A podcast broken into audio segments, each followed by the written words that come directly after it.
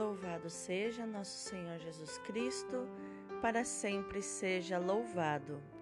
Hoje é sexta-feira, dia 2 de julho de 2021, 13 terceira semana do Tempo Comum. A leitura de hoje é do livro do Gênesis, capítulo 23, versículos do 1 ao 4, o versículo 19 e depois o capítulo 24, versículos do 1 ao 8 e do 62 ao 67. Sara viveu 127 anos e morreu em Cariate Arbe, que é Hebron, em Canaã. Abraão veio fazer luto por Sara e chorá-la. Depois levantou-se de junto da morta e falou aos hititas: Sou um estrangeiro e hóspede no vosso meio. Cedei-me como propriedade entre vós um lugar de sepultura, onde possa sepultar minha esposa que morreu. Assim, Abraão sepultou Sara, sua mulher, na caverna do campo de Macpela, em frente de Mambré, que é Hebron, na terra de Canaã. Abraão já era velho, de idade avançada, e o Senhor o havia abençoado em tudo. Abraão disse ao servo mais antigo da sua casa, administrador de todos os seus bens: Põe a mão debaixo da minha coxa e jura-me pelo Senhor, Deus do céu e da terra, que não escolherás para meu filho uma mulher entre as filhas dos cananeus no meio dos quais eu moro. Mas tu irás à minha terra natal buscar entre os meus parentes uma mulher para o meu filho Isaque. E o servo respondeu: E se a mulher não quiser vir comigo para esta terra, deverei levar teu filho para a terra de onde saíste? Abraão respondeu: Guarda-te de levar meu filho de volta para lá. O Senhor, Deus do céu, que me tirou da casa do meu pai e da minha terra natal, e que me falou e jurou, dizendo: A tua descendência darei esta terra, ele mesmo enviará seu anjo diante de ti, e trarás de lá uma mulher para meu filho. Porém, se a mulher não quiser vir contigo, ficarás livre deste juramento, mas de maneira alguma levarás meu filho de volta para lá. Isaac tinha voltado da região do poço de Laai-Roi e morava na terra do Negueb. Ao cair da tarde, Isaac saiu para o campo a passear. Levantando os olhos, viu camelos que chegavam Rebeca também, erguendo os olhos, viu Isaque. Desceu do camelo e perguntou ao servo: Quem é aquele homem que vem pelo campo ao nosso encontro? O servo respondeu: É o meu senhor. Ela puxou o véu e cobriu o rosto. Então o servo contou a Isaque tudo o que tinha feito. Ele introduziu Rebeca na tenda de Sara, sua mãe, e recebeu-a por esposa. Isaac amou-a, consolando-se assim da morte da mãe. Palavra do Senhor, graças a Deus. O salmo de hoje é o 105, 106, versículos do 1 ao 5. Dai graças ao Senhor, porque Ele é bom. Dai graças ao Senhor, porque Ele é bom, porque eterna é a sua misericórdia. Quem contará os grandes feitos do Senhor? Quem cantará todo o louvor que Ele merece? Felizes os que guardam seus preceitos e praticam a justiça em todo o tempo. Lembrai-vos, ó Senhor, de mim, lembrai-vos pelo amor que demonstrais ao vosso povo. Visitai-me com a vossa salvação, para que eu veja o bem-estar do vosso povo e exulte na alegria dos eleitos e me glorie com os que são vossa herança. Dai graças ao Senhor, porque Ele é bom. O Evangelho de hoje é Mateus capítulo 9, versículos do 9 ao 13. Naquele tempo, Jesus viu um homem chamado Mateus, sentado na coletoria de impostos e disse-lhe: Segue-me. Ele se levantou e seguiu a Jesus. Enquanto Jesus estava à mesa, em casa de Mateus, vieram muitos cobradores de impostos e pecadores e sentaram-se à mesa com Jesus e seus discípulos. Alguns fariseus viram isso e perguntaram aos discípulos: Por que vosso mestre come com os cobradores de impostos e pecadores? Jesus ouviu a pergunta e respondeu: Aqueles que têm saúde não precisam de médico, mas sim os doentes. Aprendei, pois, o que significa: quero misericórdia e não sacrifício. De fato, eu não vim para chamar os justos, mas os pecadores. Palavra da salvação, glória a vós, Senhor.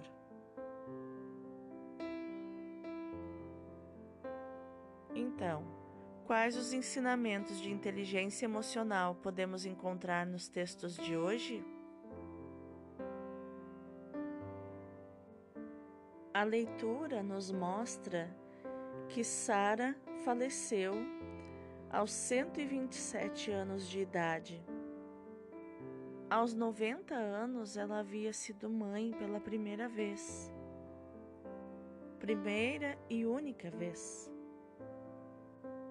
Ela esperou 90 anos pelo filho que Deus tinha prometido, o filho que ela tanto sonhava.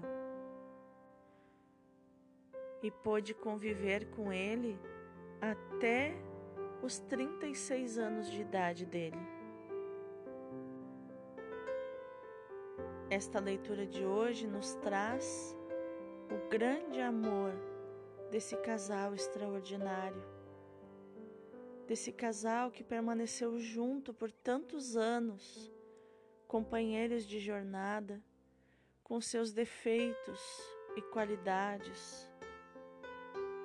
Sara terminou a vida como uma mulher sábia, apesar de ter cometido um grave erro na sua juventude, onde por impulso ela achou que poderia encontrar um atalho para que acontecesse a vontade de Deus, o milagre de Deus tão esperado, que era um filho. Acabou buscando um atalho, fazendo com que Abraão se deitasse com sua escrava Agar e tivessem um filho, o Ismael. Uma atitude cujas consequências se perpetuam até hoje, porque de Ismael se originou o povo árabe, um povo que odeia os cristãos e odeia os judeus. povo que, em sua essência, tem os sentimentos de Agar, de se tornar grande, de ser aceito, de ser visto, de ser reconhecido. E também os sentimentos de Ismael, de ser um filho bastardo, de não ser reconhecido como filho da promessa, de não ser reconhecido como um filho, de certa forma, válido. Tudo isso, todas essas emoções se perpetuam até hoje, passados tantos séculos. Abraão então pede aos hititas a caverna de Macpela para sepultar a sua esposa e depois ser sepultado também ao lado dela. E não diz aqui, Mas Abraão comprou a caverna de Macpela dos Hititas. Ele pagou por ela. Inclusive, toda a terra que, a perder de vista, Deus fez com que Abraão visse ao longe, Abraão comprou. Abraão pagou por cada metro quadrado de terra que possuiu, porque Deus lhe deu recursos para comprar essas terras. E no momento de tristeza pela morte da sua esposa, e ao mesmo tempo de esperança, porque ela estava com Deus, Abraão então pede para o seu servo buscar uma mulher para o seu filho, junto das, dos seus parentes, onde ele morava. E acontece então a união de Isaac e Rebeca. Rebeca, que era neta do irmão de Abraão, o Naor. A inteligência emocional de Abraão de em meio à tristeza buscar um motivo de alegria e providenciar então a união do seu filho com uma esposa que lhe deu tantas alegrias. Assim como diz o salmista: Dai graças ao Senhor porque Ele é bom, porque eterna é a sua misericórdia. São tantas coisas maravilhosas que Deus faz que não podemos contar. Não podemos cantar com, em forma de música tudo que Deus fez por nós.